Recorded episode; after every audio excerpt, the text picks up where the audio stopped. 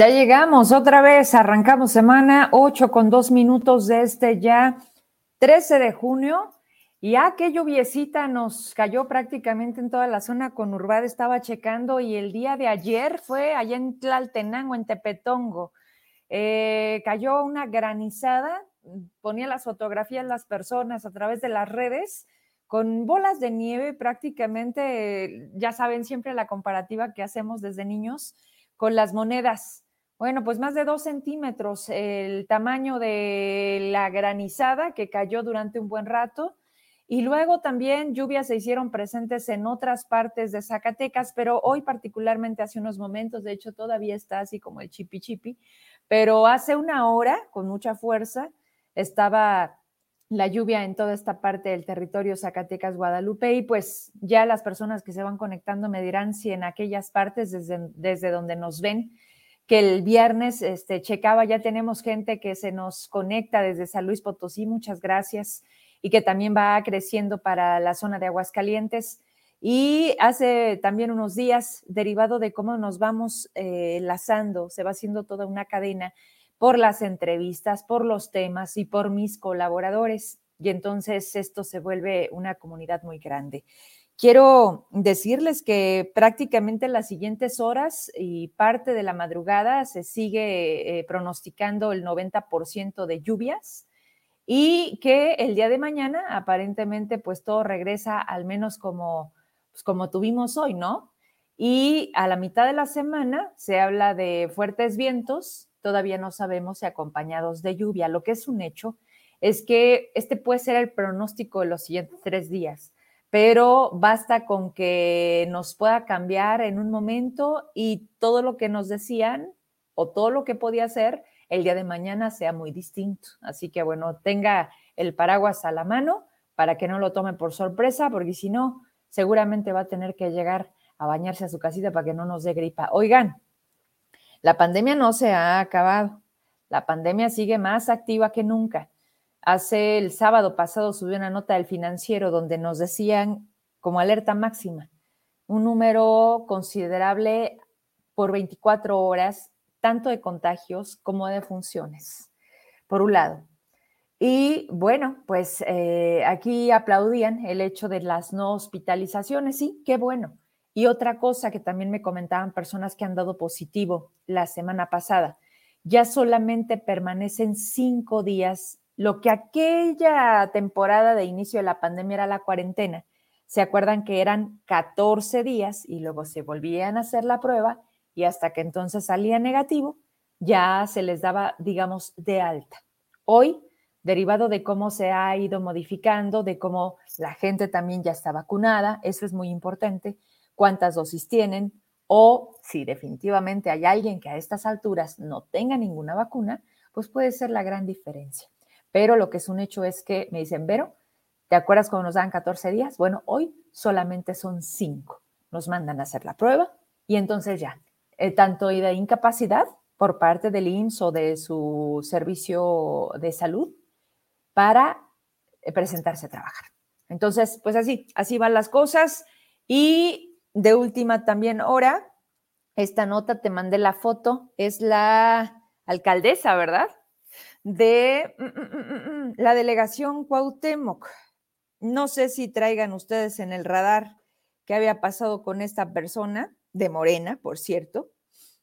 Pues mire, es inhabilitada y también destituida. Esta nota no la acaban, la acabo de checar, dice lo siguiente. Es de, sin embargo, es de donde la estamos tomando, dice, Tribunal ordena destituir a Sandra Cuevas como alcaldesa, tiene 15 días para apelar. Eh, tendría que dejar su puesto por un año como alcaldesa de la Cuauhtémoc. Fechada hoy, el Tribunal de Justicia Administrativa notificó al órgano interno de control de la alcaldía Cuauhtémoc sobre una resolución con la cual se inhabilitó y destituyó por un año a la alcaldesa Sandra Cuevas Nieves. De acuerdo con el periódico Reforma, eh, confirman esta notificación en donde se llevó a cabo ah, desde el pasado 10 de junio, cuando ya se, da por notificada. La sentencia se desprende de una presunta falta administrativa por abuso de sus funciones relacionada con el cierre del Deportivo Guelatao. Es parte de lo que detalla el Reforma. Ahí si puede, chéquelo. Esa es una noticia de último momento. Y bueno, también no hay que, regresamos a cuadro, también no hay que olvidar, pues, quién, quién la puso ahí, ¿no? ¿De quién es cuadro? No es de Morena, ¿de dónde es? Bueno, lo que, lo que sí es que la puso Ricardo Monreal, ¿no? Es, pero corríjanme, ¿es de Nueva Alianza?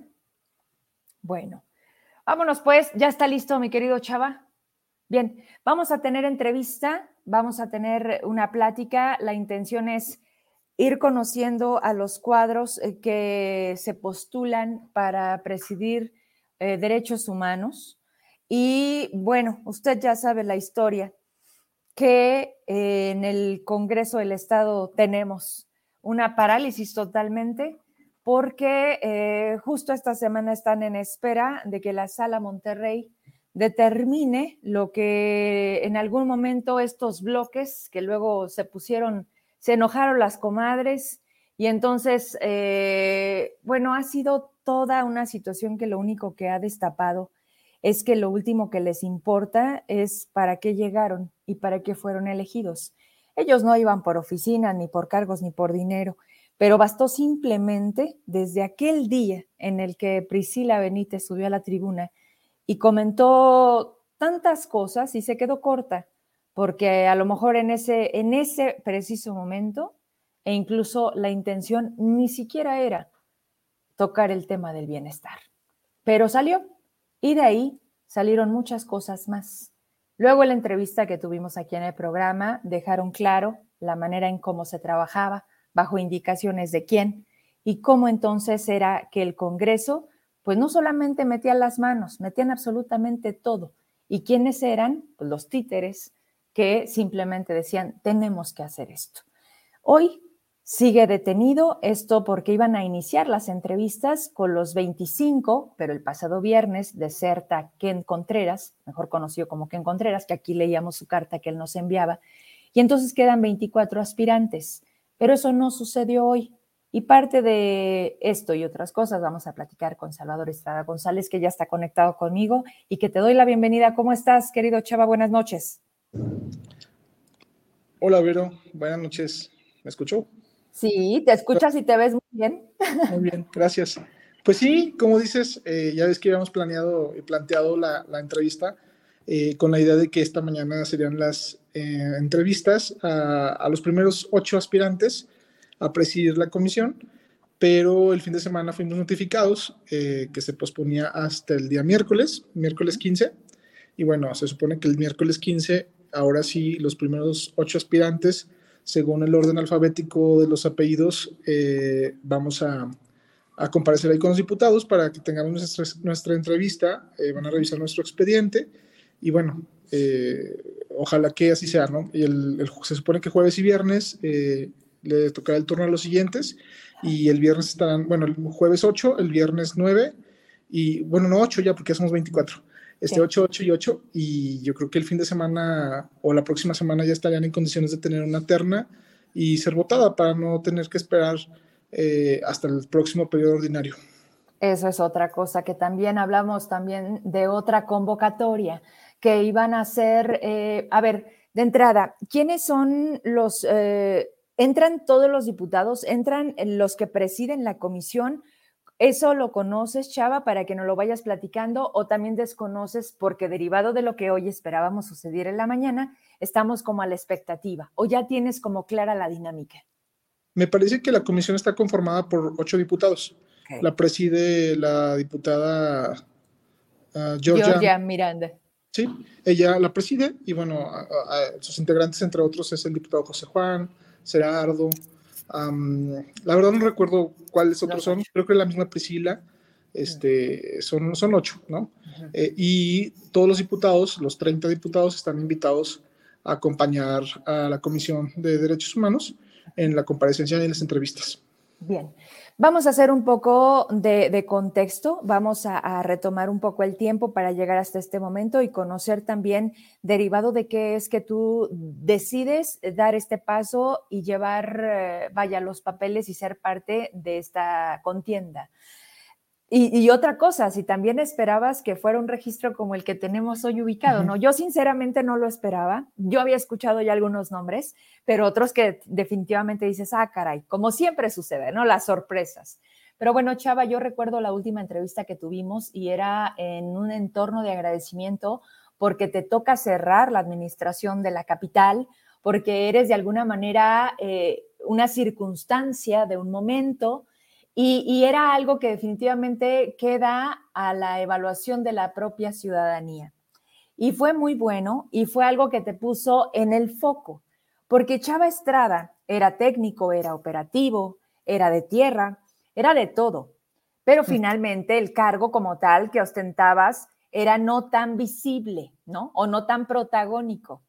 Cuando te toca cerrar la administración, era algo que quizás tú ni siquiera pensaste en la vida que te iba a tocar ese momento, pero lo tomaste y lo cerraste. Y de ahí tomaste un descanso, fue cuando empezaste a pensar. Me gustaría escucharte de tus planes para dar entonces esa, esa decisión de decir, yo quiero presidir la Comisión de Derechos Humanos. Sí, eh, pues eh, llegó el tema, bueno, estamos dentro de la, como tú lo dices, ¿no? Eh, la mayoría de mi eh, trabajo académico o profesional, mejor dicho, ha sido en el tema de asesorar, sobre todo a legisladores. Y como también lo, bien lo menciona, siempre tras del telón, que es lo que me gustaba, ¿no? Soy una persona un poco más, sí soy muy sociable, me gusta platicar, escuchar, conversar, pero no me gusta mucho ser el centro de atención ni ser muy protagónico. Entonces, eh, pues siempre estaba, como tú ya bien lo mencionaste, lo, lo, lo dijiste muy bien, eh, entonces, eh, en este tema del ayuntamiento, pues me toca ser el alcalde sustituto. Y pues claro que te pones a duda, incluso a ti mismo, ¿no? Sobre todo en el entorno tan complicado en el que estábamos en materia de, salud, en el tema de seguridad y ni hablar del tema político. Ninguno de esos temas fue, fue fácil, ¿no? Eh, pero al ver los resultados, al ver que si te empeñabas, que si me comprometía, que si tomaba en serio la responsabilidad, eh, se podía, ¿no? Este, quizá me demostré a mí mismo de lo que puede ser capaz.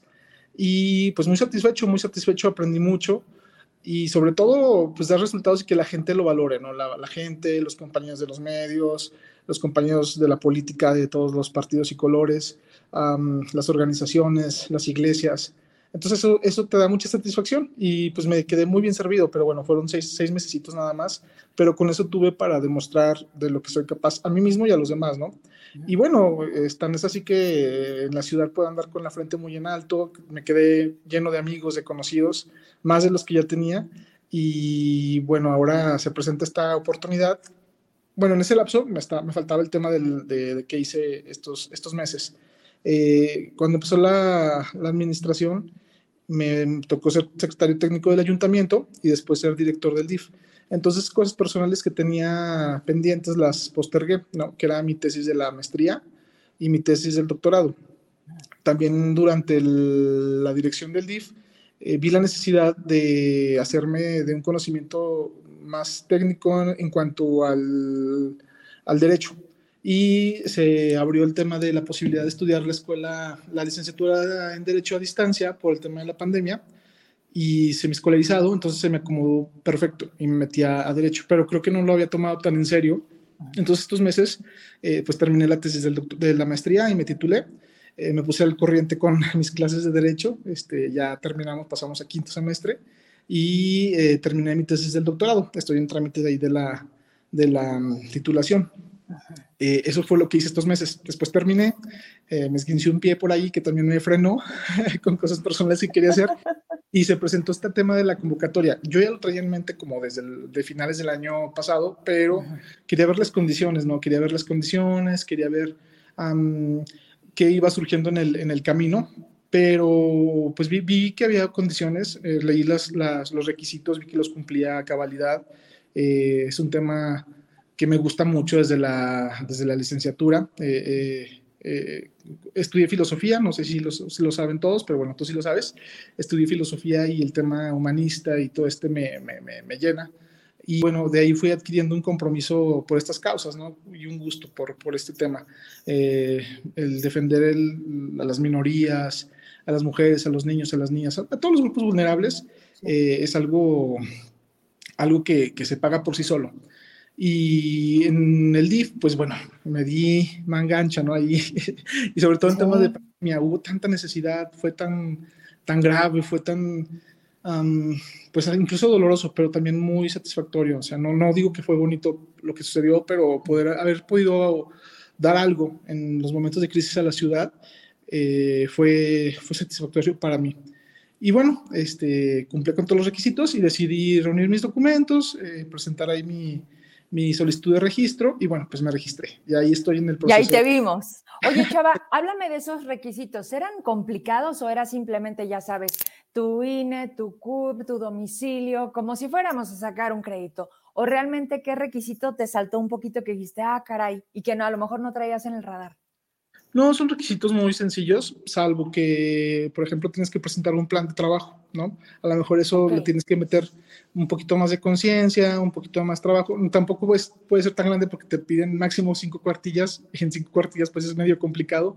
Pero bueno, eso es lo que se me dificultó un poquito más porque tenías que ser muy, eh, muy, muy este, preciso los requisitos pues eran básicos, ¿no? Carta de antecedentes penales, este, comprobante de domicilio, eh, tu comprobante de tu carta de residencia, acta de nacimiento certificada, que el INE te extendiese un documento donde dijera que tus eh, derechos políticos están vigentes, a tu INE certificada, eh, pero también ahí, bueno, tener 35 años, ser mexicano, y también una de las cosas que supongo que es algún freno para que no cualquiera llegue a ese lugar es el tema de que no tienes que tener ninguna recomendación o investigación pendiente en la Comisión de Derechos Humanos o si fuiste autoridad, como fue mi caso, haber aceptado y resuelto todas eh, las recomendaciones que presentó la comisión en su momento, cosa que hicimos y bueno, que, eso me da un poco de autoridad moral para presentarme también. Oye, respecto a ese tema, entremos de lleno en materia. Hablemos de esos objetivos fundamentales que tiene el organismo y que hemos visto cómo se ha utilizado o cómo se ha dejado de hacer desde ahí, porque no es un adorno. Oye, lo hemos dicho mucho, no es un florero. O sea, derechos humanos no es menor y ha sido lo que más se ha violado. En los últimos años, me atrevo a decirte, y más a conciencia de lo que sé que tú tienes claro, ha cambiado mucho el sentido de la comisión. Podemos hacer un poco de histórico si tú quieres. Podemos meternos a cada sexenio que ya ha transcurrido y quién ha presidido la comisión. Pero hablemos del hoy, porque de ahí debemos de partir para que entonces sepas cómo puedes recibir si el día de mañana es así eh, y favorece a tu persona este cargo. ¿Por qué, Chava? ¿Por qué? Y creo que a lo mejor la pregunta se vuelve subjetiva. Pero ¿en qué momento se olvida el sentido de una función? Eres con autonomía, hablamos del organismo, derechos humanos, tiene autonomía, tiene presencia, tiene respaldo y deberá de tener el poder que representa, porque es todos los gremios. A ti te tocó tener la pequeña, el pequeño universo del DIF, te tocó concretar y hacer enlace con la alcaldía cuando te toca ser eh, presidente municipal. Dijiste, atendimos las observaciones que nos hizo. Entonces tuviste como que esos dos momentos. Pero además no te es ajeno el tema, porque afuera, socialmente, tu, tu, tu mundo en mucho está en ese, en ese apoyo, que te agradezco mucho por la última vez en donde también yo te comparto muchas denuncias que me llegan, porque sé que puede ser la vía para que me orientes quién nos puede ayudar. Más allá de Vero Trujillo, a toda la gente que nos ve. Y es para ti tan fácil decirme, esta persona preside esta organización, esta hace y ha ayudado, Vero. Nos ha faltado socializar, chava, porque llega un punto en donde la gente se siente sola. O sea, una fiscalía que no hace nada, que no atiende nada, que las carpetas quedan arrumbadas. Derechos humanos que tampoco ve sí escucha, sí van, sí atienden, pero no sucede nada. ¿Qué hacemos los zacatecanos cuando vemos un escenario así hoy? Es un gran reto para ti. ¿Cómo lo ves tú?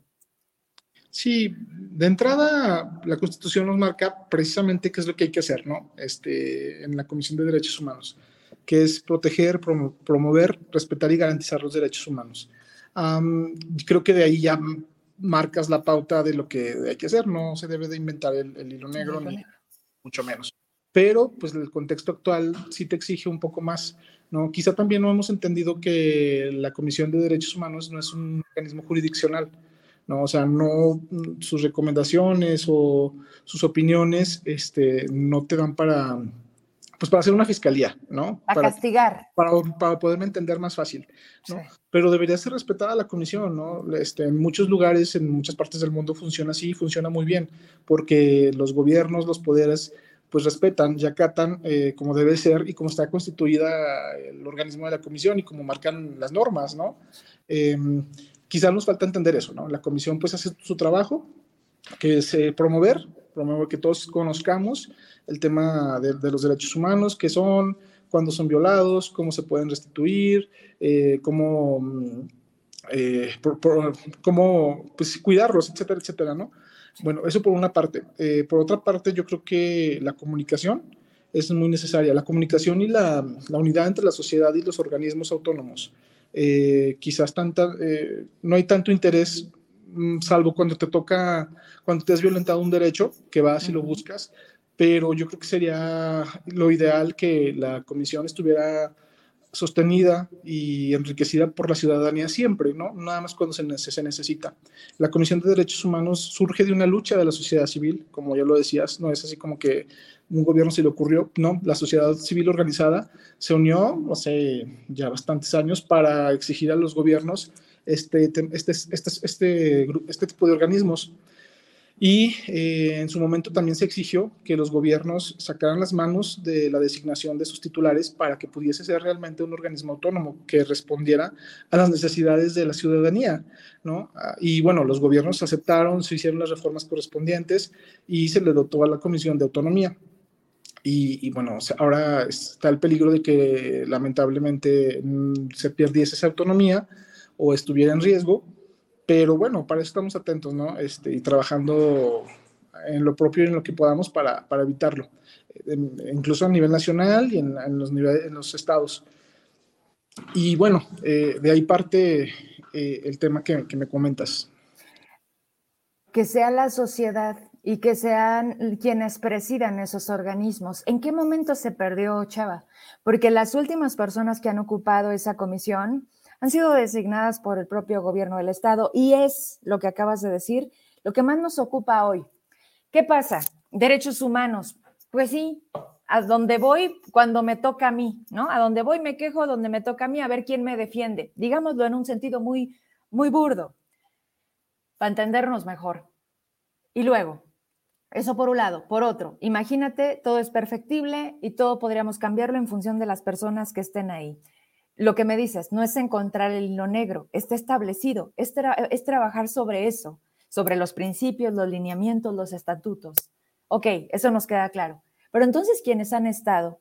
¿Por qué no lo han hecho? ¿En qué momento se perdió? ¿Quién lo presidía? Y otra, el hecho de que hoy haya 24 registrados no es cosa menor. Si no poníamos la atención aquí, hoy la vamos a poner y a decir, ¿por qué tantos? ¿Por qué ellos o ellas? Y lo más lamentable, Chava, ¿de parte de quién vienen? ¿Sabes? Siempre tienes que tener una madrina o un padrino para hacerte acreedor a que deja tú que tengas el mejor currículum o hayas presentado las cinco cuartillas del mejor plan de trabajo. Eso no importa. Eso simplemente es como pecata minuta. Y estamos hablando de la realidad. Y qué malo, chava, porque es como de, ah, pues entonces si ya lo saben, nada más sigan el caminito, ¿no? Entonces, está perdido en esencia quién realmente deba presidir una institución como la Comisión de Derechos Humanos. Lo has escuchado en el café, con tus amigos, los medios de comunicación, que hablamos de ciertos nombres más que de otros y vienen acompañados de Chávez Estrada, este, tal persona, el abogado Rada. Hoy me hablan de un ángel, ángel, que también, ¿quién? Muñoz, Ángel Muñoz. Exacto. Ahorita te digo el nombre, porque yo hasta pregunté, le digo, ¿y él de dónde sale? Estaba, me dice, no, pues también es de los recomendados. La gran pregunta es, ¿de quién es Chava? Porque entonces es como ir a una batalla perdida, ¿no? Es como decir, yo me formo aunque sé que soy el mejor perfil, pero no me van a dejar pasar, porque no voy a estar a las indicaciones del Ejecutivo, por decir algo, porque es una realidad. ¿Cómo ves eso? Sí, mira, de entrada creo que la convocatoria sí es un poquito, es perfectible, como bien lo dices. Creo que para una próxima convocatoria, y ahí es trabajo de los legisladores, revisar algunos temas, como por ejemplo el tema de que los servidores públicos de gobierno del Estado participen en esta presidencia, donde eh, es un organismo autónomo, ¿no? Ya desde ahí no es piso parejo. Ah, pero bueno, tienen sus derechos, sí, pero por ejemplo, en mi caso, pues no estoy descuidando ninguna función, no estoy alentado por ningún padrino, ninguna madrina, eh, puedo hacer mi trabajo de derechos humanos con o sin sueldo, con o sin comisión, como te consta a ti, ¿no? O sea, eh, es un trabajo que voy a seguir haciendo, se gane o se pierda, porque es algo que, como te decía en un principio, es un compromiso, un compromiso propio que, que está más allá. Claro que podría ser muchísimo más en la comisión, ¿no? O sea, se podrían multiplicar los, los esfuerzos, pero eh, también los resultados que están ahí cuando estuvimos frente a, a, estas instituciones habla por nosotros, ¿no? Lo que logramos en el ayuntamiento, lo que logramos en el DIF, eh, también abona a alentarme, a anotarme. Y bueno, también viene este otro punto que dices tú, que se habla de nombres, que pues no te patrocina nadie, que no te acompaña nadie, pero mm, ahorita creo que hay un crisis política en la legislatura que también me alienta un poco, ¿no? Ninguna de las partes tiene una mayoría absoluta, ¿no? Este, confío yo en que se busque un consenso y en ese consenso de ambas fuerzas eh, surgiera la mejor eh, persona, que a lo mejor no soy yo, pero que surgiera la mejor persona por el bien del Estado y por el bien de la gobernanza y por el bien de la ciudad y por el bien de los derechos humanos en Zacatecas. Esperaría y confiaría que así fuese. Eh, de no ser así, pues bueno, es lamentable y ya no habría mucho que hacer. O sea, más que tu compromiso y tu lucha personal y social en los círculos en los que puedes incidir. Mm, sí, se, sí se habla de nombres, sí se habla de padrinos, sí se habla de preferidos, favoritas, pero no es algo que me desaliente, al contrario, eh, estoy muy seguro de lo que se ha trabajado, de lo que conozco, de lo que sé, de lo que he hecho, de, y tengo no sé si soy ingenuo, pero tengo confianza en el proceso, en el procedimiento. Los diputados, las diputadas, en su mayoría han sido muy abiertos, muy honestos, o sea, no se comprometen o no hablan de más o de menos, me dicen las cosas como son, me preveían, por ejemplo, el panorama de hoy, ¿no? De, que a lo mejor hoy no iba a haber quórum, bla, bla, bla. También me previeron del panorama del, del miércoles, este, que ya creo que es un poco más organizado hay gente que me dice incluso de la gobernanza que quieren cuidar el procedimiento, que quieren cuidar a los 24 aspirantes, que quieren cuidar eh, a los derechos humanos eh, del Estado, de la ciudad, y ojalá que así sea, ¿no? Que por eso harán un esfuerzo todas las bancadas todos los partidos los 30 diputados para que el procedimiento salga tal como la convocatoria lo, lo, indica, ¿no? A lo mejor, pues bueno, ya se pasaron del 13 al 15, pero son detallitos que tampoco inciden mucho en, en toda la convocatoria. Eh, y, eso, Vero, estamos esperando y estamos confiando en que realmente sea así. Así suceda. Así suceda. Y 27 de, junio, ¿cuándo es cuando deberá de ser elegido? Mira, la convocatoria no te marca fecha.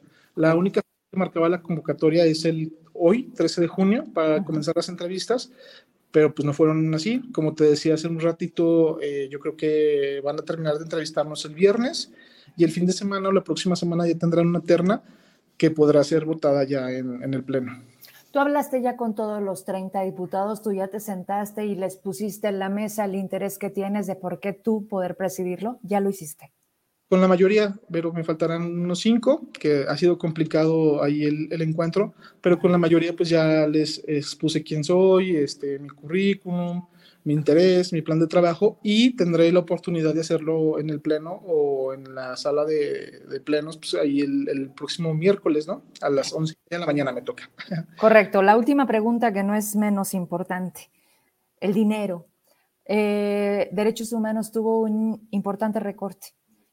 10 millones. 10 millones de pesos. El 30% de su presupuesto. Así es. que en el mes de septiembre ya no va a haber viabilidad financiera, ¿no? que ya no va a ser un eh, urge reactivar eh, las visitadurías, al menos una itinerante por los municipios donde antes había visitadurías y ahora ya no las hay, pero los, los derechos humanos siguen siendo violentados todos los días, a todas horas, y más en estos contextos en los que estamos viviendo, lamentablemente, todas las zacatecanas y los zacatecanos. Entonces, urge este tema de reactivar las visitadurías, urgen informes detallados, de, al menos de desplazados y de, periodistas, al menos de eso, ¿no? Hay uno de la situación penitenciaria que es muy útil para tomar acciones, pero urgen estos, estos otros informes, ¿no? Y de otros temas, pero yo creo que ahorita el tema de desplazados y de periodistas es urgente, ¿no? Eh, y urge pues ponerte ingenioso, hay cosas que no cuestan a veces mucho dinero, eh, como lo, lo, que haces tú, ¿no? O sea, digo, te cuesta trabajo, te cuesta esfuerzo, pero no a lo mejor mucho dinero, cápsulas informativas, podcast, YouTube, este, usar las herramientas que tenemos a nuestra mano que no generan tanto gasto y que pueden ser, ser muy útiles a la ciudadanía para conocer y poder denunciar el tema de los derechos humanos. Em, buscar gestionar, buscar eh, ser inteligentes con la, con la administración. Digo, ya también tuve la, la, experiencia en la administración municipal, que es un monstruo, por así llamarlo, o sea, grande para poderlo administrar. A veces se te van muchas cosas de las manos, pero en su mayoría creo que se administró bien.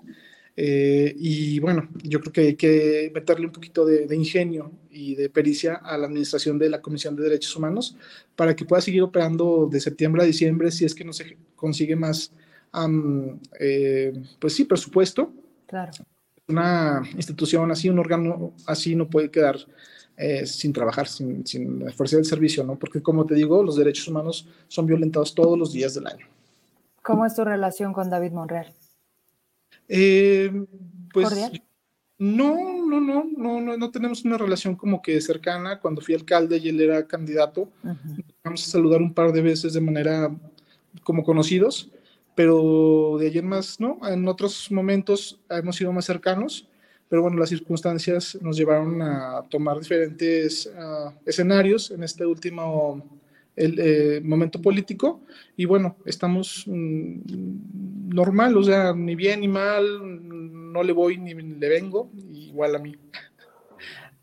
En esos cinco párrafos de tu propuesta está prácticamente lo que me acabas de decir, desplazados, periodistas, o qué otros, otros sectores ahí fueron para ti prioridad para ponerlo en escrito en el Congreso. Sí, este, te digo, me baso precisamente en el artículo primero, eh, desgloso más o menos lo que es garantizar los derechos humanos, lo que conlleva protegerlos, lo que eh, conlleva, eh, pues sí, asegurarlos. Ahí, ahí desarrollo las, ideas, me voy en este tema de las visitadurías, que es urgente, de, de los informes, eh, y profesionalizar el tema de la, de la, difusión de derechos humanos. ¿no? no hay una difusión como que muy ordenada. Sí, sí hay programas, sí hay promoción, pero estaría increíble poder eh, hacer sinergia con otras instituciones, con otros gobiernos, con otros organismos de derechos humanos para poder certificar todas las este, cursos, diplomados, talleres que se puedan ofertar en la comisión, que tampoco son costosos ni conllevan más, y pueden ser focalizados en ciertos grupos, sectores, para que nosotros conozcamos más de nuestros derechos y podamos exigirlos, ¿no? Y también ayudar a los demás, este, para orientar ¿no? y canalizar dónde es lo que se puede hacer. Si la comisión solamente puede generar este, difusión, protección y algunas recomendaciones y no ir más allá, salvo estas expensas de que los gobiernos, las autoridades respondan o no respondan a lo que estamos diciendo, pero sí podemos incidir en, en eso, ¿no? en trabajar junto a los gobiernos para empujarlos a que cumplan con las eh, recomendaciones, para empujar a que toda la ciudadanía conozca el tema de derechos humanos de una manera profesionalizada y así evitar al, el tema de las violaciones de derechos humanos, porque como sabemos hay unos eh, violaciones de derechos humanos que no pueden restituir el estado original de las cosas, ¿no? Que incluso pues, se puede perder la vida y ya no hay derecho humano. Y vaya, podríamos seguir aquí. Equipo, ya pensaste en tu equipo, vas a respetar las personas que estaban, vas a considerar incluso algunos cuadros de los que busca la comisión para hacer equipo. ¿Hay posibilidades en eso, en tu plan de trabajo? ¿Lo tienes en ese sentido? Sí, mira, francamente no he ahondado mucho en ello, pero la gente de la Comisión de Derechos Humanos es muy valiosa, la mayoría. ¿no? Hay gente profesionalizada, hay doctores en derechos humanos, doctoras en derechos humanos, maestros, maestras en derechos humanos, que nada más habría que hacer por ahí una reingeniería administrativa para orientar de una manera eficiente las capacidades y las áreas de oportunidad de todos los que están ahí y creo que funcionaría mucho mejor la, la, comisión, ¿no? Este, los conozco porque ya hice mi servicio social hace unos 15 años y todavía hay muchas personas eh, que, ahí permanecen. ahí permanecen, incluso ahí está una de mis mejores amigas, casi mi hermana, que le mando ahí por ahí un saludo. Eh, y claro, claro que trabajaría con todos ellos y con todas ellas. A los que están ahí como que en su zona de confort y eso, pues animarlos, ¿no? Este, animarlos a que se comprometan con el tema de, la, de los derechos humanos, que es muy, muy noble y muy bueno. ¿No vas a llegar corriendo como la nueva gobernanza? Pues no tendría por qué, ¿no? O sea, además ni habría para finiquitos. Ay, querido chava. Te dejo ir. Vamos a hacer un compromiso. La verdad es que obviamente voy a invitar a quien desee estar aquí. Este, y son varios. Esta semana prácticamente tengo varios perfiles. Empecé contigo, pero estábamos justo, eh, me dijiste, vamos viendo para platicarte cómo nos fue la entrevista. Eso no sucedió. Va a suceder. Esperemos. Que también el miércoles se cumpla. Vamos a, darle entonces a, a, los siguientes días, Chava, a ver también qué suceda y vamos a mantenernos también en atención para ver este, pues, si, tienes algo importante, sabes que cuentas conmigo, con el espacio, y que es importante decirlo, porque ustedes son quienes nos van a permitir ver qué tan transparente va a ser el proceso de la elección de quien preside esa comisión. Así es, Vero. Muchas gracias por el espacio y un saludo para todas y todos los que nos ven. Y un saludo para mamá, que es su cumpleaños también. Pues felicidades a la mami de Chavo Estrada. ¿Cómo se llama tu mamá?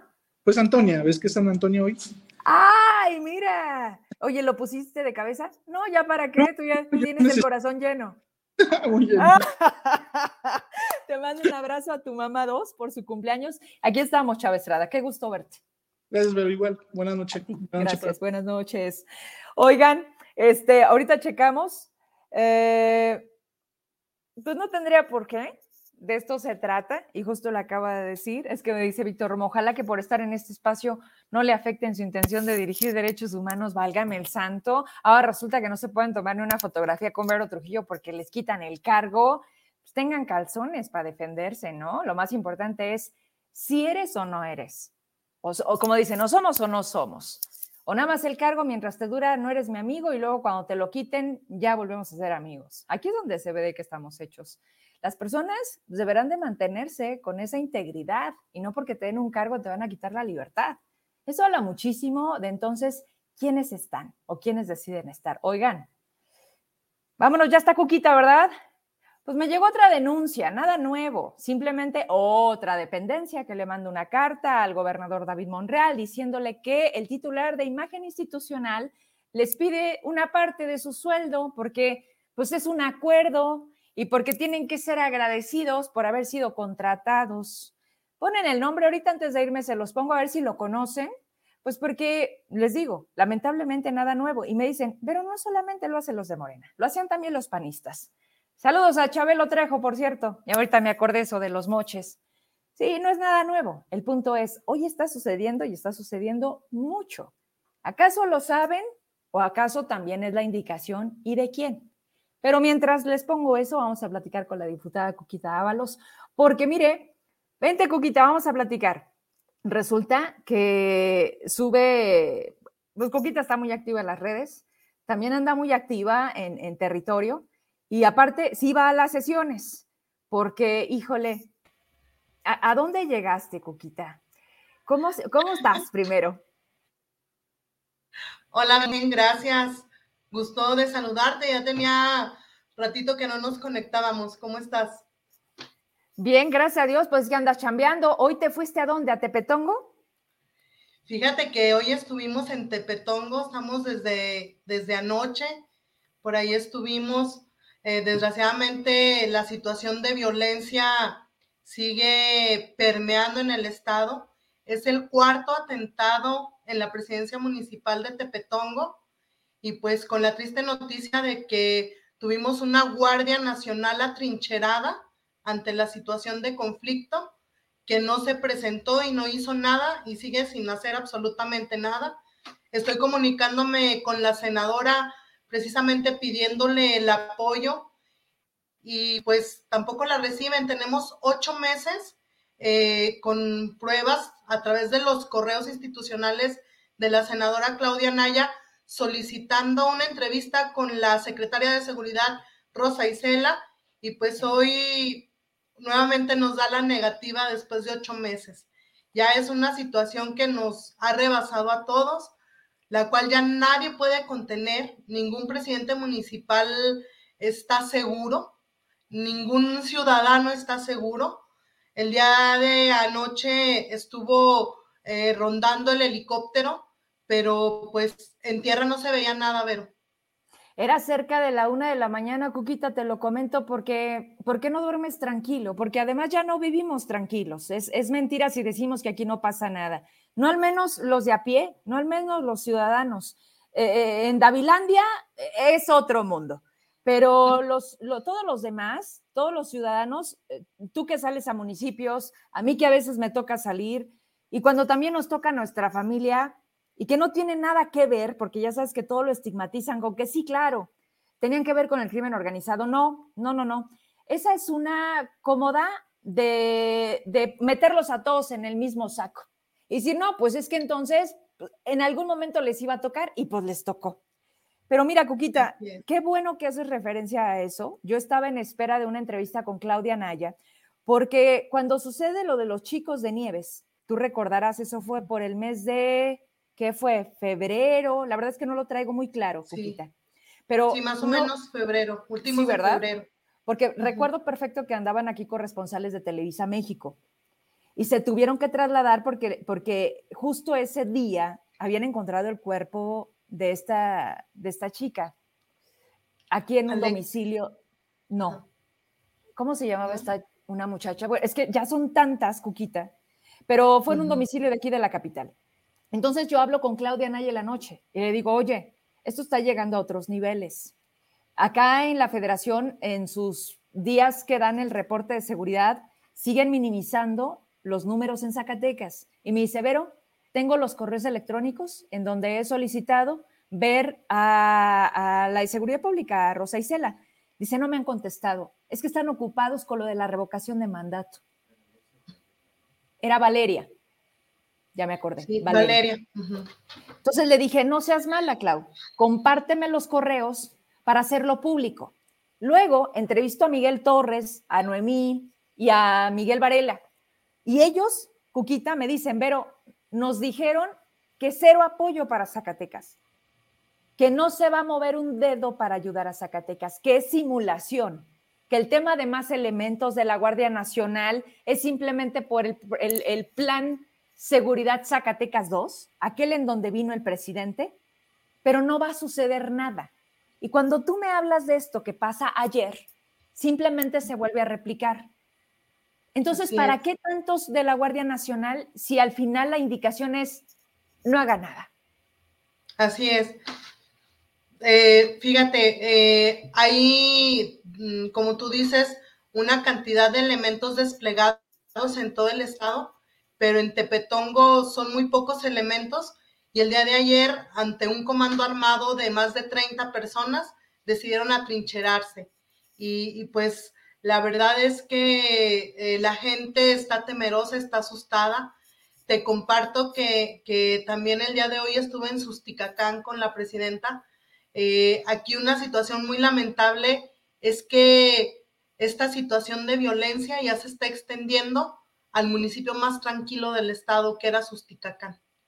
Ya tenemos también la presencia de, personas del crimen organizado en la comunidad del Chiquihuite. Eh, te comparto que este municipio está conformado únicamente por tres comunidades y pues en la más alejada, eh, que está a los límites con, con Buenavista Tepetongo, eh, pues ya se encuentra la gente atemorizada precisamente por la presencia de estas personas. Eh, no sabemos de verdad ya a quién recurrir. Eh, tú sabes que aquí en el gobierno, pues cualquier situación que, que, la oposición vayamos y solicitemos, pues ya tenemos un no como respuesta. no hay un plan seguro. se siguen rehusando a la comparecencia del secretario de Seguridad Pública en la legislatura, aún y que ya está aprobado, nos manda una, una carta el señor gobernador diciéndonos que hasta que cumpla su año de gobierno con mucho gusto. Pero después del informe tenemos ahorita. Ahorita es cuando necesitamos realmente que se nos explique a los diputados qué se está haciendo con el presupuesto aprobado, Vero. Y fíjate, casualmente, hoy las dependencias que tienen un recorte presupuestal histórico en el Estado son las dependencias que, que tienen más trabajo, la Fiscalía, Derechos Humanos, este, bueno, en fin, eh, tantas situaciones que, que nos están rebasando como Estado, pero pues hoy vemos que, que no hay para cuándo en Zacatecas haya gobernabilidad. ¿Y para cuándo en el Congreso, mi Cuquita? ¿Para cuándo realmente ahí se van a dejar de, de estar este, con, con, tú más, yo también? O sea, ¿qué pasó en el Congreso? Pues mira, desgraciadamente cuando se vio la, la división de poderes, cuando personas externas a la vida del Congreso eh, pretenden usurpar funciones, pretenden manipular a los legisladores, es cuando se viene todo este caos en la legislatura.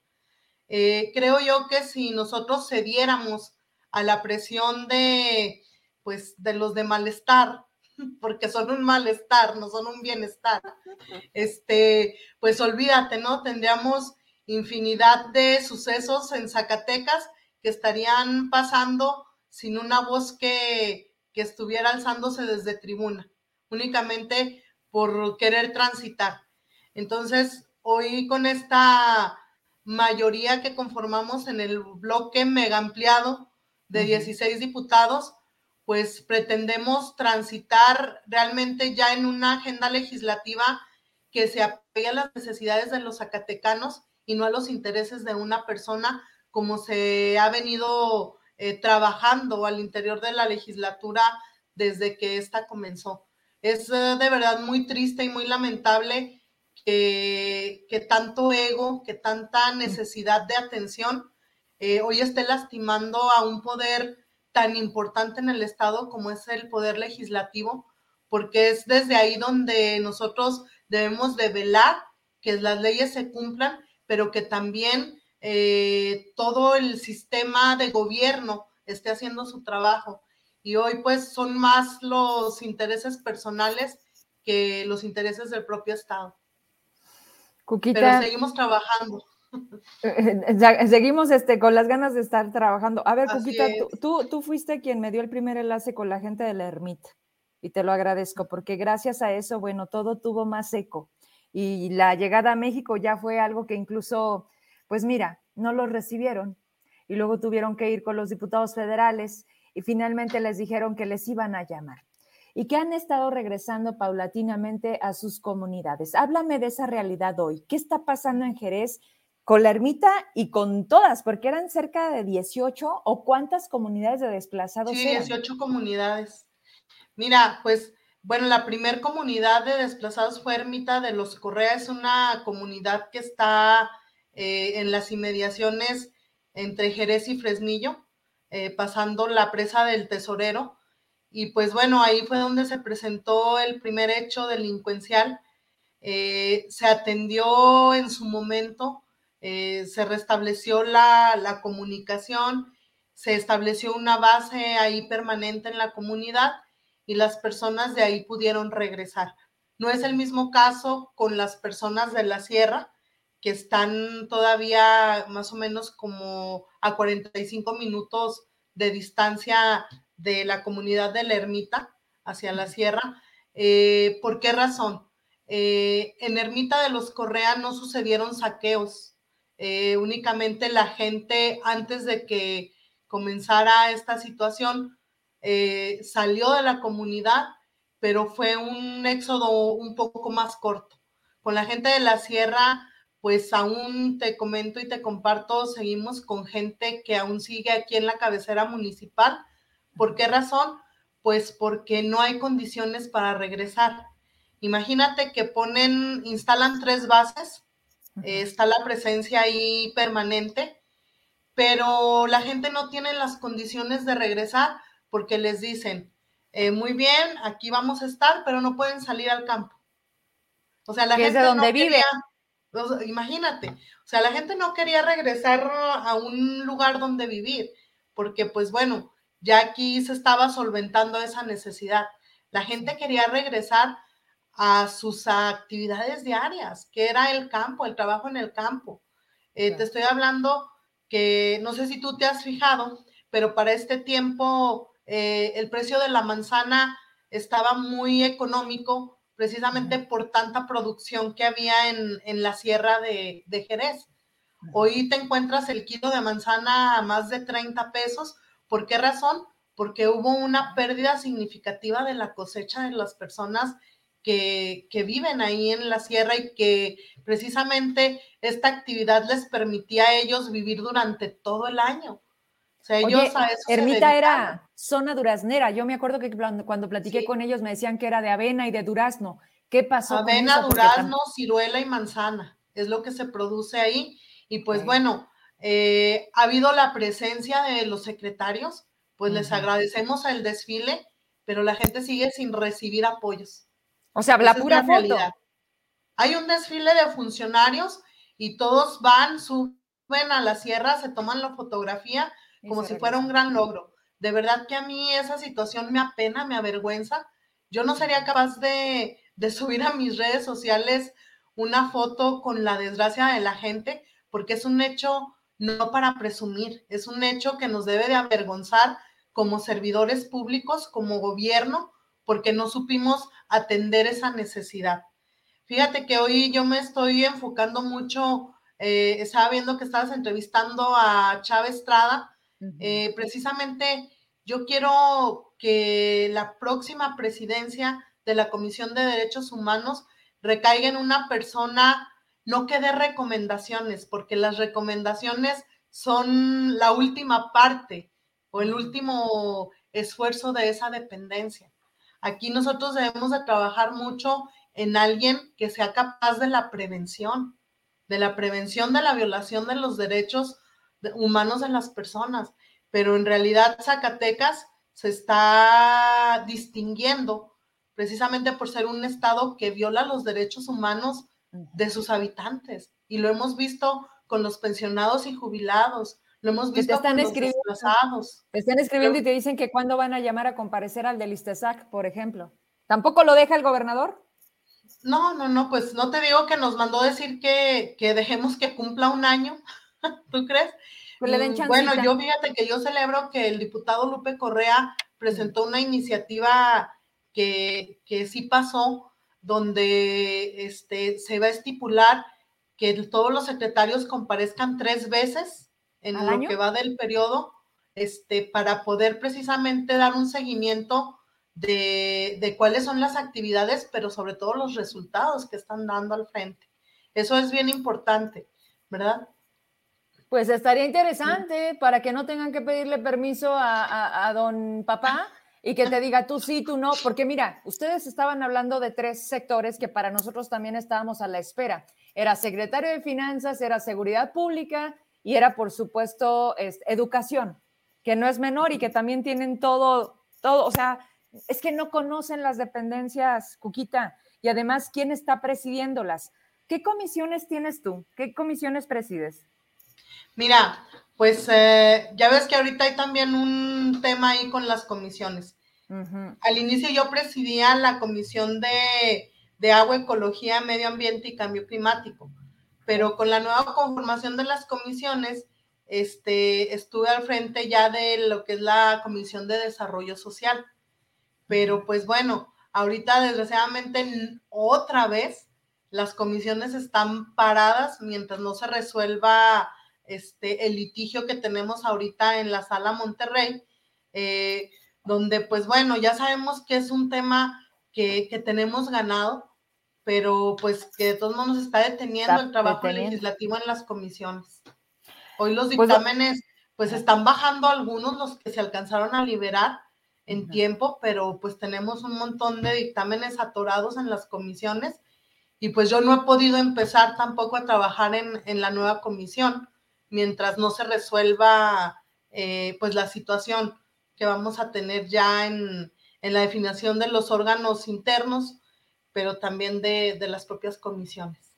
Oye, lo del órgano interno de control va a ser una vez que suceda lo de la sala Monterrey, porque también era un compromiso que incluso Gerardo Ramírez, cuando lo tuve en entrevista hace como tres semanas, me decía, esto va a ser en breve, Vero, y no sucede. Así es. Pues, eh, pues es que, mira, tenemos una agenda precisamente atorada por esta situación, por esta circunstancia, eh, pues bochornosa y lamentable que hemos estado viviendo durante los meses que van de esta legislatura.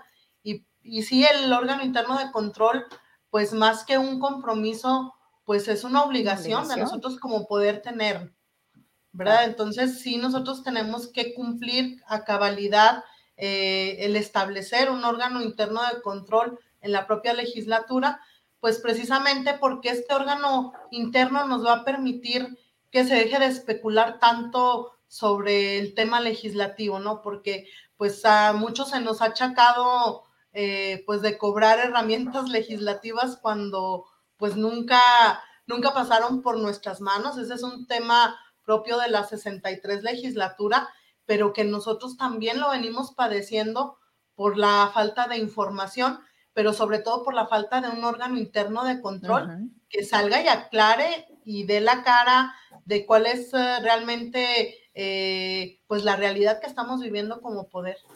Porque se mide con la misma vara. Y por ejemplo, Cuquita, me dicen que hay diputados que tienen 10 asesores. ¿Tú cuántos tienes? Fíjate que, bueno, yo te voy a, ahora sí que tú me conoces, ¿verdad? Yo sola, yo no tengo ningún asesor de la legislatura. Y si hay diputados, de verdad, este, yo no tengo por qué callarme que tienen personal asignado de la propia legislatura hasta cinco o seis. Yo no tengo ninguno. ¿Son tan inútiles que todo les hacen? O sea, les escriben, les hacen el café, les llevan el carro, todo. ¿O, pues para qué los usan? Es que yo no sé para qué quieren tantas personas. Yo únicamente tengo las dos personas que me asignaron.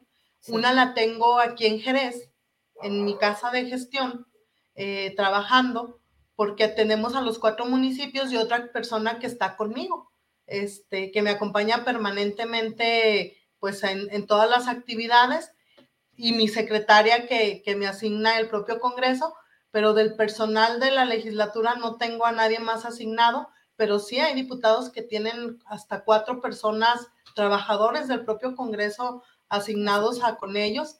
Y pues sí ha sido una, una cuestión que yo he pedido que se nos aclare porque pues entonces tú te das cuenta que habemos diputados de primera y de segunda y no, no estamos todos realmente teniendo eh, el mismo trato, ¿no? Eh, porque imagínate, se habla de que hay 300 personas asignadas en el Congreso, pues cada diputado tendría que tener 10, ¿no? Como mínimo. Pero pues bueno, eh, aquí la cuestión es que, no, no, tenemos esos, esos 10 o al menos yo no tengo esos 10, no tengo personal, pero sí, sí he pedido eh, con, los encargados de la propia PPF que me aclaren a mí esa situación y si es que me falta personal, pues que me lo asignen, porque créeme que sí lo necesito, porque ahorita con el tema eh, toral para el que me invitaste el día de hoy, que es el programa Cumpliendo Metas, pues este, sí necesitamos eh, de personal porque estamos atendiendo a la gente de cuatro municipios y de verdad que sí es un buen de trabajo, ¿eh? eh no pensaba yo que nos fuéramos a, cansar tanto, pero pues bueno, estamos bien contentos porque la gente ha confiado en nosotros y pues eh, también agradecidos con Mariana Trinitaria, con esta asociación que, que, con la cual hemos firmado un convenio, porque por ahí un compañero tuyo periodista eh, pues me decía que con qué, eh, de dónde, que, el dinero que yo usaba era ilícito o algo así, mencionó. Pero pues bueno, eh, te comparto que yo no pongo ningún peso, únicamente mi trabajo es la gestión, el contacto con la gente, el armar el, yo soy el medio, el vínculo, pero finalmente quienes manejan los artículos a bajo costo, pues es la propia asociación. Entonces, pues eh, ahora sí que me vengo a dejar entrevistar por Vero Trujillo para que pues eh, tú me compartas las dudas que hay por parte de la ciudadanía y poder aclararlas. Así es, y después de 10 temas vienen las metas cumplidas. Y es que cuando tú subes eso, yo lo comparto y la gente me dice, ¿y qué metas se cumplieron? ¿Y de qué se trata eso? Entonces dije, ah, pues mejor que Coquita venga y nos platique de qué se trata. Traigo un riel de imágenes, quiero que me cuentes cómo nace, de qué se trata, cómo la gente puede acercarse y hacerse acreedora de lo que son servicios, eh, productos. Cuéntame entonces ahora sí de qué se trata. Bueno, pues eh, fíjate que, aquí la, eh, el objetivo del programa nace precisamente por la inquietud de, ver un montón de solicitudes de gente que, pues, que te pide para mejoramiento de vivienda y que tú te acercas al gobierno y pues no hay nada. Entonces empezamos a explorar varios temas y nos encontramos con la Asociación Mariana Trinitaria, que trabaja particularmente con servidores públicos como presidentes municipales o diputados locales. Eh, en este caso, nosotros prestamos nuestra figura, eh, en mi caso yo como diputada, para firmar un convenio con esta asociación eh, la cual nos ayuda a poder acceder a implementos como lo es cemento, tinacos, boilers solares, conectividad, porque también hay un programa de conectividad que vamos a arrancar, este, bebederos, eh, hay un programa de alimentación que es leche y huevo a bajo costo. Eh, ¿En qué consiste? Pues consiste en que Mariana Trinitaria subsidia a los beneficiarios en promedio de un 35 a un 50% del valor de las cosas. En este caso, nosotros en el programa Cumpliendo Metas, en, el primer tramo, eh, estamos únicamente trabajando lo que es el, apoyo con cemento, con tinacos, con boilers solares y este, con bebederos. Esas son las, las cuatro cosas que estamos trabajando. Eh, te comparto que en días pasados, la semana pasada, estuvimos en Jerez haciendo nuestra primera entrega. Tenemos una segunda entrega ya programada en Susticacán, donde también pues tuvimos este, la respuesta de la gente. Y pues bueno, aquí te comento que la gente puede acceder, eh, no hay límites. Eh, ya ves que en, en, las dependencias como Sedubot, pues por ejemplo, sí les apoyaban con paquetes eh, de mejoramiento a la vivienda, pero consistían en media tonelada, 10 bultos. Aquí no. Aquí con la maestra Cuquita pueden acceder desde un bulto hasta 10 toneladas, 20 toneladas, lo que la gente quiera comprar. A ver, eh, pero nada más, está bien interesante, mi Cuquita. ¿De qué municipios? ¿O puede ser de todo el estado? Porque si no se te van a llenar, ¿cómo va a ser? Mira, este, nosotros los, algunos diputados de, del PRI eh, tenemos ya nuestro convenio con Mariana Trinitaria. Eh, algunos les salió más pronto, otros fuimos más persistentes y, nos atendieron más rápido y salieron los convenios, pero ahorita únicamente quien, quien está trabajando con Mariana es el diputado Manolo Gallardo y tu servidora, la maestra Cuquita. Hay otros diputados que están en trámite todavía, porque es un proceso largo, ¿eh? Te tienen que validar, este, la gente se tiene que asegurar realmente de que tú seas representante de, de un municipio o de un distrito para poder firmar el convenio. En este caso, yo solamente trabajo con mi distrito, que es el distrito 10. Eh, conmigo pueden acceder los municipios de Susticacán, de Tepetón, de Montescobedo y de Jerez. Eh, te platico que mi presidente municipal de Montescobedo, él ya está en, el programa de Mariana Trinitaria. Eh, ¿Por qué razón? Fíjate que, bueno, aquí ya voy a ventilar gente, pero sucede que a nuestros uh, alcaldes eh, los llaman de Sedubot para firmar el famoso convenio con la dependencia. Pero pues les dicen, ¿saben qué, alcaldes? Ustedes van a poner dos pesos y nosotros uno y nosotros vamos a ejecutar y vamos a aplicar. Entonces, pues imagínate eh, cómo va a ser posible que nuestros alcaldes les vayan a hacer la chamba mm. con el mísero presupuesto que tienen. O sea, hay municipios donde realmente el presupuesto es una burla y todavía ayudarle al gobierno estatal, este, realmente pues es una situación penosa y es por eso que nosotros nos pusimos a trabajar y buscamos alternativas, como en este caso Mariana, para poder este, subsidiarle apoyos a la gente. Los alcaldes que sí manejan recurso, ellos van a tener la posibilidad de poner todavía un poquito más de recurso al que ya está subsidiado por Mariana, tratando de que todavía eh, los implementos salgan un poquito más bajos o, no tengan costo.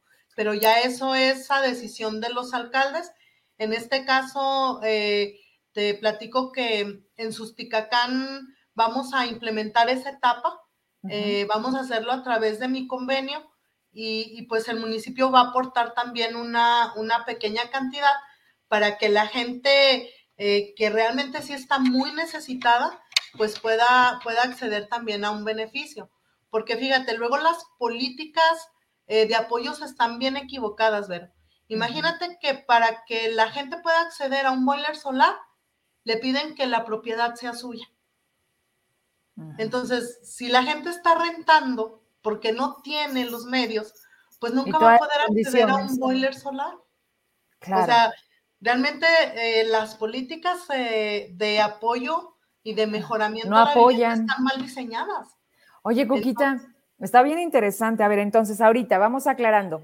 ¿En qué etapa vas? ¿Apenas arrancaste la primera? Porque yo ya veo un buen de bultos y un buen de, de tinacos. ¿Cuánto has entregado? ¿Cuánta gente has beneficiado al día de hoy? Híjole, Mira, aquí en Jerez eh, hicimos entrega de casi 150 tinacos.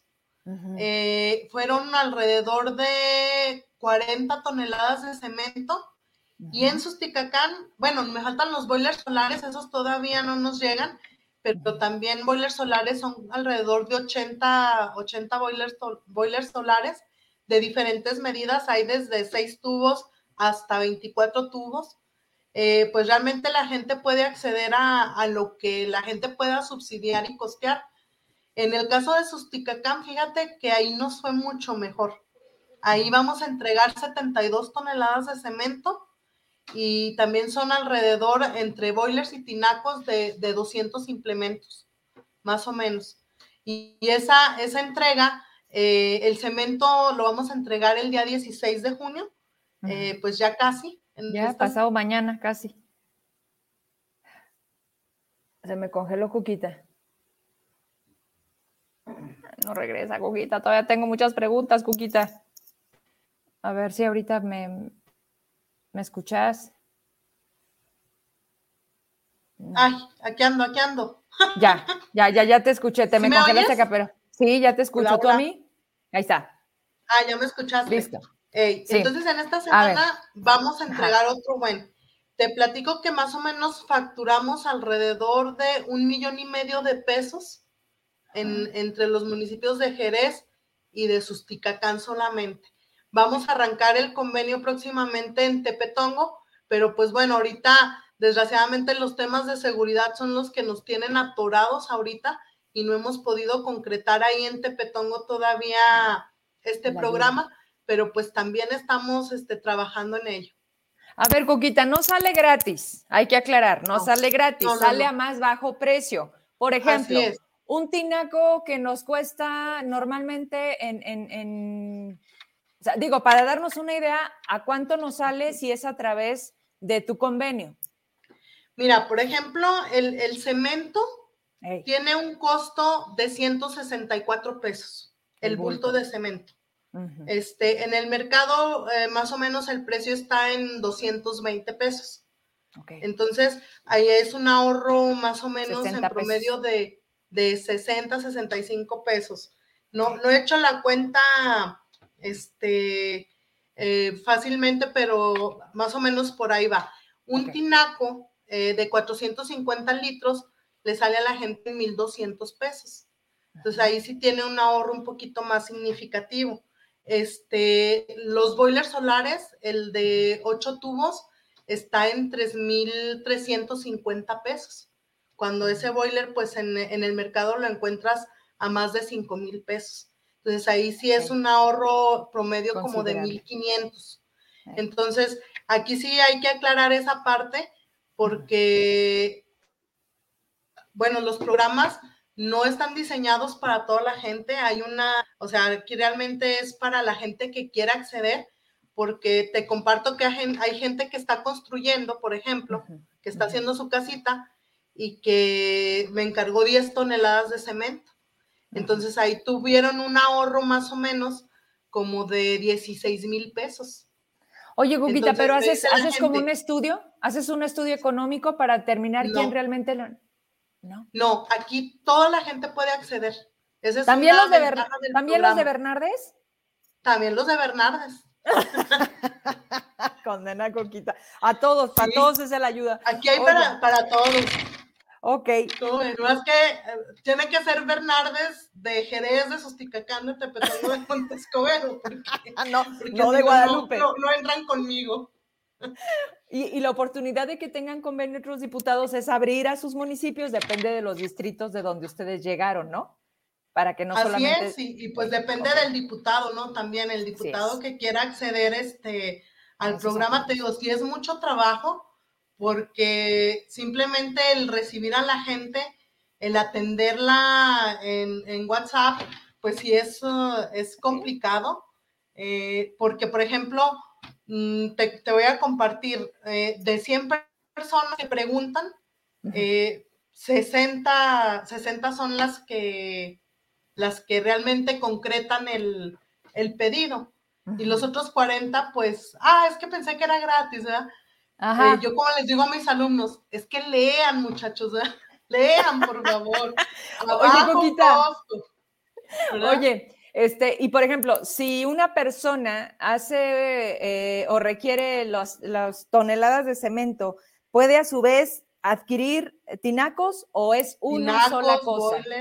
¿Una persona puede todo o una sola vez un solo producto? ¿No, hay limitante? Eso, no, por, ejemplo, hay personas que, pidieron cemento y pidieron un tinaco, o pidieron un tinaco y pidieron un boiler. Este, no, no hay, no, hay, este, un, límite. Ok. Nada más sí, aquí es bien importante que, que, nosotros sí, por ejemplo, si llega una persona y me quieres comprar 50 tinacos, mm. pues ahí ya. Pues es el negocio, ¿no? Claro que sí. Entonces aquí nosotros sí somos bien claros en decirle a la gente, pues que es un beneficio para uso personal. Eh, incluso todos los implementos vienen eh, etiquetados donde dice prohibida su venta. Y pues bueno, eh, aquí, aquí sí nosotros apelamos mucho a la conciencia de, de los ciudadanos y que realmente vean esta oportunidad como una oportunidad para poder construir a bajo costo y no como un, negocio, ¿no? Porque esa es la virtud del programa finalmente. Bien. Oye, pues apenas estás empezando. ¿Esto es un compromiso anual por ahora o va a ser a los tres años que vas a estar de diputada? ¿Cómo, cómo está ahí? Mira, el convenio se firma anualmente. Yo ahorita tengo mi convenio por todo este año. Eh, este, concluimos en, en diciembre y pues nosotros vamos a estar operando cada dos meses. Por ejemplo, nosotros acabamos de cerrar este, este pedido y para el día 15 de julio estaríamos ya con la segunda etapa. Entonces, este es un programa permanente, el cual también le agradó a la gente porque, pues mira, te digo que nos encontramos con muchas personas que están haciendo sus cuartitos y dice, ay, no, qué padre, maestra, porque si yo junto mi dinerito en unos cuatro meses más, en cuatro meses más le puedo volver a, a encargar. Entonces, realmente sí es un apoyo muy, muy significativo para la ciudadanía. Y aquí cabe mencionar que nosotros no somos competencia de los comerciantes, ¿verdad? Para que, quede ahí también claro. Nosotros no nos dedicamos a la venta. O sea, nosotros nos dedicamos únicamente a hacer esa, ese vínculo de gestión entre, entre el ciudadano y, Mariana Trinitaria, ¿no? Aquí sí tenemos que, ser muy claros porque nosotros no queremos que, los comerciantes nos vean como una competencia, porque no lo somos. A ver, Cuquita, con esta me despido porque me llama la atención. ¿Cómo das tú con esta? ¿Es una empresa, Mariana Trinitaria? Dime más datos de esto. No, es una asociación civil que ya tiene muchos años. Este es. Uh, es este, una asociación civil de Carlos Slim. Eh, esta nació con una, con una persona que, que, le ayudó a él y lo apoyó a él en, en una enfermedad. Y esta persona se dedicaba a ser gestora precisamente de, pues, de alimentos, de muchas, de muchas cosas.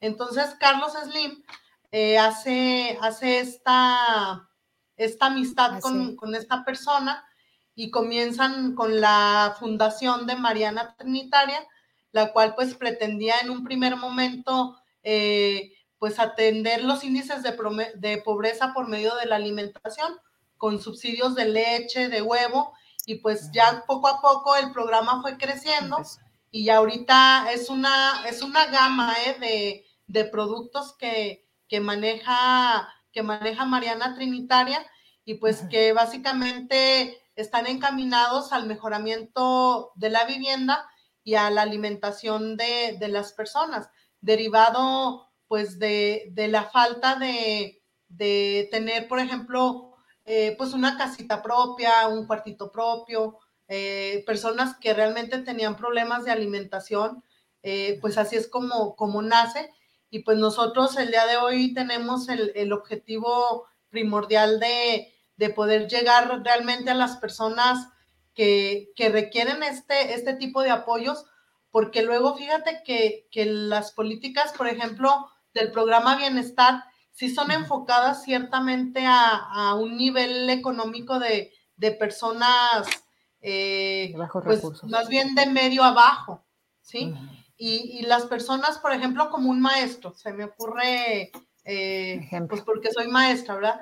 No, pues nosotros muchas veces no tenemos beneficios porque dicen, no es que usted es maestro, pero pues fíjate, pero un maestro gana en promedio de 5 mil a 7 mil pesos quincenales. Y depende de la zona, ¿no? Depende de su traslado, todo, ¿no? Así es. Bueno, son 5 mil o 7 mil pesos, pero esos 5 mil o 7 mil pesos, pues réstale lo que tú dices, el traslado, los lonches, la gasolina, ¿sí? Este, le vienen quedando al maestro libres tres mil o cuatro mil pesos, ¿verdad? Pero pues todavía tiene que comprar la comida. Entonces realmente es muy difícil que un maestro eh, pues pueda ir y comprar una tonelada de cemento. Pero si hace tu voz le dicen, es que usted tiene trabajo, usted no aplica. Entonces, este, este programa mm. está diseñado, te digo, no todos los programas son para toda la gente, aclaro esa, esa parte, pero, por ejemplo, un profe que está haciendo su casita, pues imagínate ahorrarse 8 mil pesos, pues le cae de pues, perlas, ¿no? Porque dicen los profes, no, maestra, con eso ya pagué un mes al albañil. Ya me ahorré y ya le pagué al albañil. Entonces, pues sí es un programa realmente muy benéfico, muy bonito y con el cual, pues eh, yo estoy bien contenta porque he conocido mucha gente eh, me ha brindado su confianza porque déjate digo que si hay diputados que me dicen, maestra, ¿y usted cómo le hace? Yo, ¿cómo que cómo le hago? Dice, sí, es que a mí la gente no me quiere dar el dinero, porque sí los implementos se pagan por adelantado. Y les digo, pero, pero te lo dan a ti. ¿Cómo? A ver, la gente te pide cinco bultos de cemento. ¿A quién se lo pagan? ¿A ti te dan la lana? a nosotros. Sí, nosotros porque nosotros somos los que tenemos el convenio. Haz de cuenta que, por ejemplo, eh, por ejemplo, en mi caso, eh, nadie más puede hacer uso de mi convenio, únicamente yo como diputada, mi figura como diputada y una persona a mi cargo.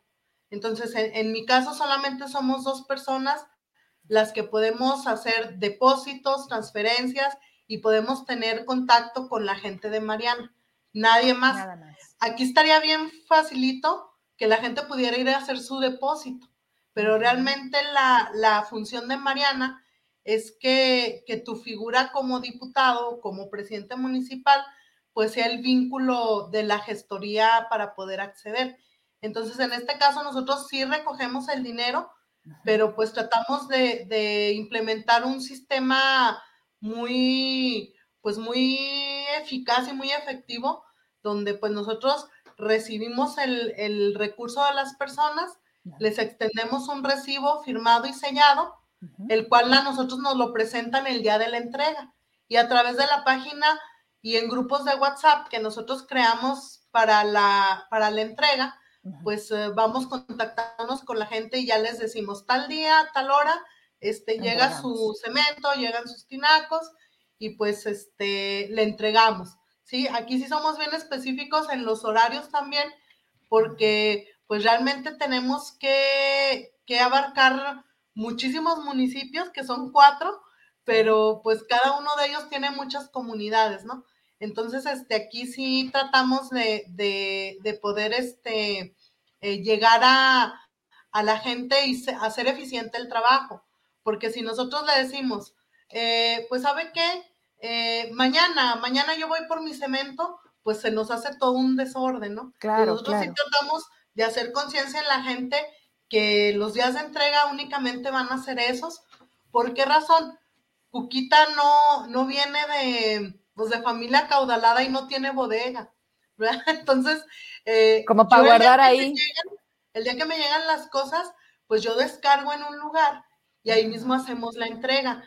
O sea, las cosas realmente en mi resguardo no, quedan, no quedan. Yo el día que me llegan, ese día entrego. Entregas. Entonces, sí, ahí, ahí ser bien, bien insistentes con la gente a que nos entregue.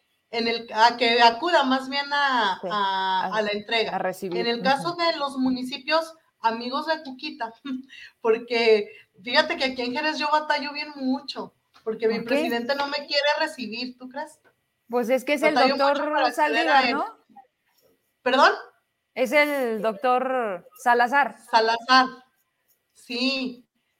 Es que él, no sé, me tiene miedo, pero no, no, me, recibe. Por más que lo busco, no me recibe. Y, mm. bueno, en el, en el es como un sello de los de Morena, ¿no? Cuquita. ¿Perdón? Es como un sello de los de Morena, no dan la cara, tienen miedo. Claro. Más bien, ¿verdad? Están cortados con la misma tijera. Pues yo veo y mira, repetido. No, y es que fíjate que, que, pues finalmente es un programa que hasta él lo pudiera beneficiar para salir a hacer frente a sus compromisos, pero pues bueno, cuando, cuando tu mentalidad está muy limitada, pues a, cualquier gente la ves como competencia. Y, pues bueno, eh, con mis presidentes eh, Meño, Temo y Fabiola, de los uh, otros tres municipios que represento, pues uh, he trabajado muy padre, muy a gusto, hemos uh, hecho muy buen equipo y pues ahí sí ellos me ayudan eh, a poder descargar en las bodegas de presidencia y ahí sí podemos darle oportunidad a la gente un poquito más. Pero aquí en Jerez sí se me está complicando mucho este, esa parte, por eso sí le pedimos a la gente que cuando acceda eh, esté bien atenta a los días de entrega y los horarios porque no tenemos dónde, pues, dónde resguardarle su, material. Oye, pues ya nos echamos una buena platicada, ya me actualizaste porque tienes razón, ya teníamos rato que no nos sentábamos y que no le decíamos a la gente que estaba haciendo cuquita. Eh, nada más veíamos congresos sinónimo de, de, pues de peleas, ¿no? Y de y demás. Pero, pero hay más cosas. Y, yo te agradezco y vamos dándole, eh, nada más dame un teléfono o la, o la vía en como la gente que todavía no ha hecho acreedora a los apoyos, apoyos de a más bajo costo, te puedan contactar. ¿Cómo le estás haciendo? Mira, este, a través de mi página, que es Maestra Cuquita, ahí nos pueden mandar un, un mensaje. mensaje. Y nosotros nos contactamos con la gente. O bien, este, se pueden comunicar. Déjame, déjame busco el teléfono porque no me lo sé. Ok. si no me lo mandas por mensaje, y aquí lo ponemos para comentar quien está terminando de ver el programa y a lo mejor apenas se va enterando. Pero la, Mira, la página, dímelo, dámelo. Ahí te va. Es este, es 346. Ey. 346. Ay, caray, espérate. Ese es del banco, Cuquita. Ese es extorsión. No, no, Pásame no. 346, 100. Ajá. 100, 41, 44. Ok. En este número los va a atender Cristian. Cristian, este, es uh, la mano derecha de, la maestra Cuquita. Es mi todólogo. Muy bien. Como él, es el que hace la función de, de los otros 10 que no están conmigo. Oye, ¿y le pagas como los otros 10 o nomás eres como Híjole, híjole, pues le pago, le pago como a mí, nos tienen muy castigados. ya ves que ya también a los diputados les retienen el pago, ¿sí sabías? Sí, ¿cómo no? Por, por este Armando Delgadillo, a ti y a, todos, a todos mis amigos. ¿Sí? No, ya, ya iba a convocar a los jubilados. Ahora ustedes apóyenme, que no me pagan. Ándalo. Oye, ok.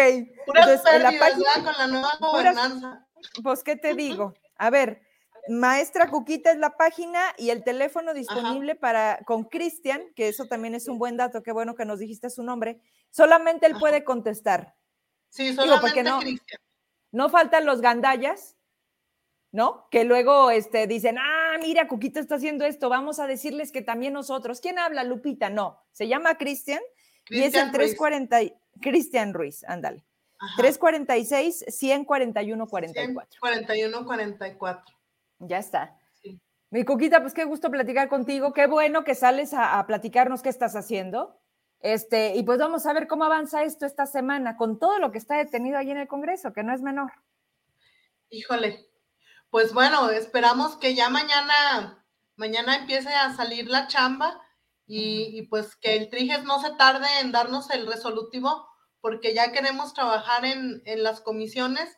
Te digo que ahorita yo sí estoy entre el espada y la pared porque anteriormente tenía la comisión de agua y luego la de desarrollo social y ahorita pues estoy como el perro de las dos tortas. Sin nada. Oye, y el tema del agua que no es menor, ¿eh? Está súper crítico ¿Y qué estamos haciendo? Y, que, y ya no es nada de preventivo, Cuquita. O sea, el agua se nos está acabando. Cuando nos llegaba tres veces en algunas zonas, hoy nos estamos quedando con uno, las pipas, en fin, ya nos dará para otro. No, no nos ausentemos es un tanto. Tema, ojalá y los candidatos a, la Comisión de Derechos Humanos traigan ese tema porque es bien importante desde la Comisión de Derechos Humanos.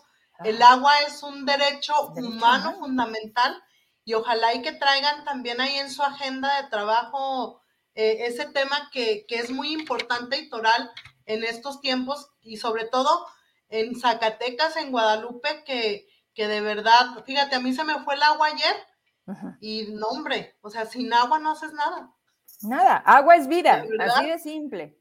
Y váyase, váyase hoy, mijo, con su uniforme sucio a la escuela, porque Ándale, no, no, a lavar, no había agua. Pero bueno. Dígales que no hay pues, agua.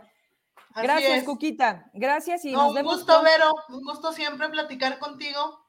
Te mando un abrazo y ojalá y nos veamos pronto. Primero Dios. Gracias. Cuídate. Dios.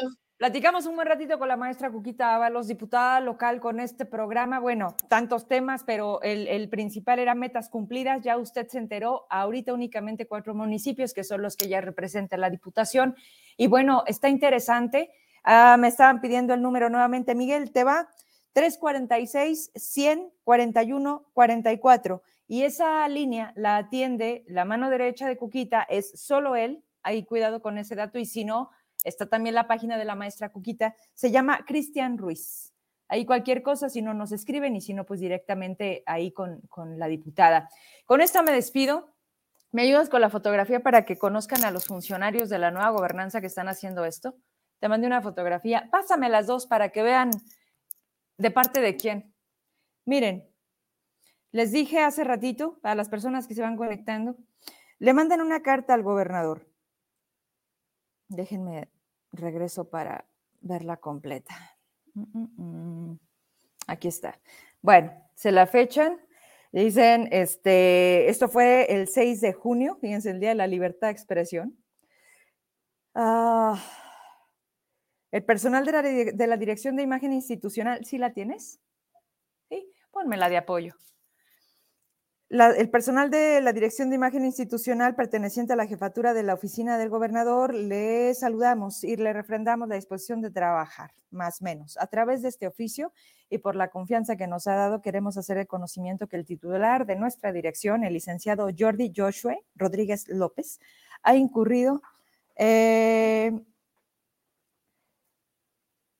Dice, a través de este oficio y la confianza, dice, ha incurrido en incongruencias a la política del gobierno que usted ostenta, ya que nosotros, su personal, hemos sufrido acoso laboral, dígase hostigamiento al cuestionarnos nuestros derechos y comentar que son privilegios que estamos recibiendo maltratos hacia el personal en general con una forma grosera y prepotente al dirigirse hacia nosotros, llegando incluso a gritos y amenazas, así como la falta de cumplimiento en los derechos que como servidores públicos tenemos. Ha incurrido también en faltas administrativas contra nosotros, tal como la retención y mal uso de los viáticos de los compañeros que tienen que salir a giras de trabajo, haciéndolos ir en horarios vespertinos sin eh, sin el trámite correspondiente. Ojo aquí. Bueno, esto le toca a la función pública, ¿no? Y tenemos otra foto por ahí. ¿A la federal? Bueno, es que es un tema también de seguridad. O sea, imagínate, te mandan a una gira de trabajo sin el oficio, ¿te pasa algo en el camino? ¿Y quién se hace responsable de lo que suceda? Bueno, más menos, otra de las cosas que le comentan al gobernador es que no podemos dejar de informarle el acto de corrupción más lamentable. El licenciado Jordi Joshua Rodríguez ha estado pidiendo parte del salario a algunos compañeros con la justificación de ser un agradecimiento habernos contratado. Esto además de grave, es un motivo de amedrantamiento contra nosotros, ya que con amenazas nos dice que es el acuerdo. Y bueno, eh, sigue, ¿no? A cinco meses, le siguen explicando a detalle, este, dice, no, no, dice, al día de hoy el 90% del personal ha pedido su cambio de adscripción por no poder desempeñar su trabajo como era habitual, debido al terrible ambiente laboral. Sigue la carta y pues prácticamente la firman trabajadores de esta área. Este cuate, te mandé otra foto, ¿verdad?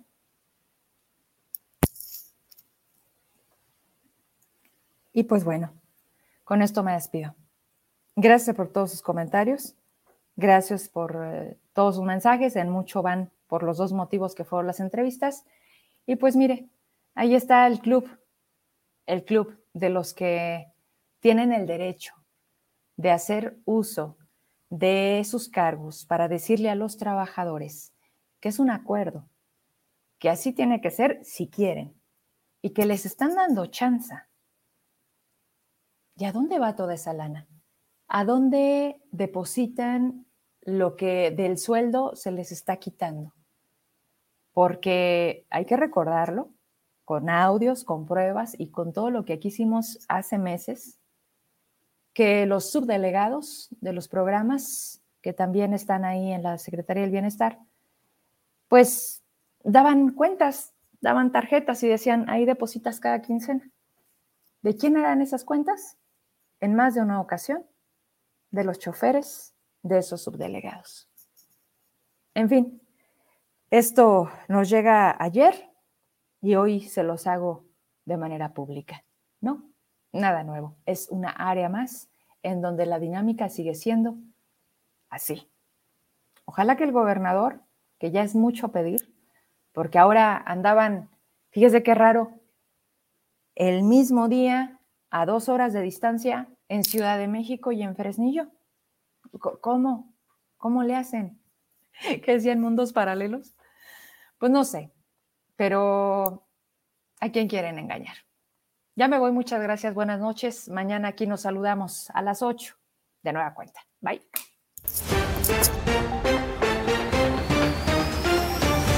Internacionales. Armas atómicas. Organismo advierte rearme nuclear en varios países. El Instituto Internacional de Investigaciones para la Paz de Estocolmo señaló que los nueve países con armas nucleares están aumentando o actualizando sus arsenales.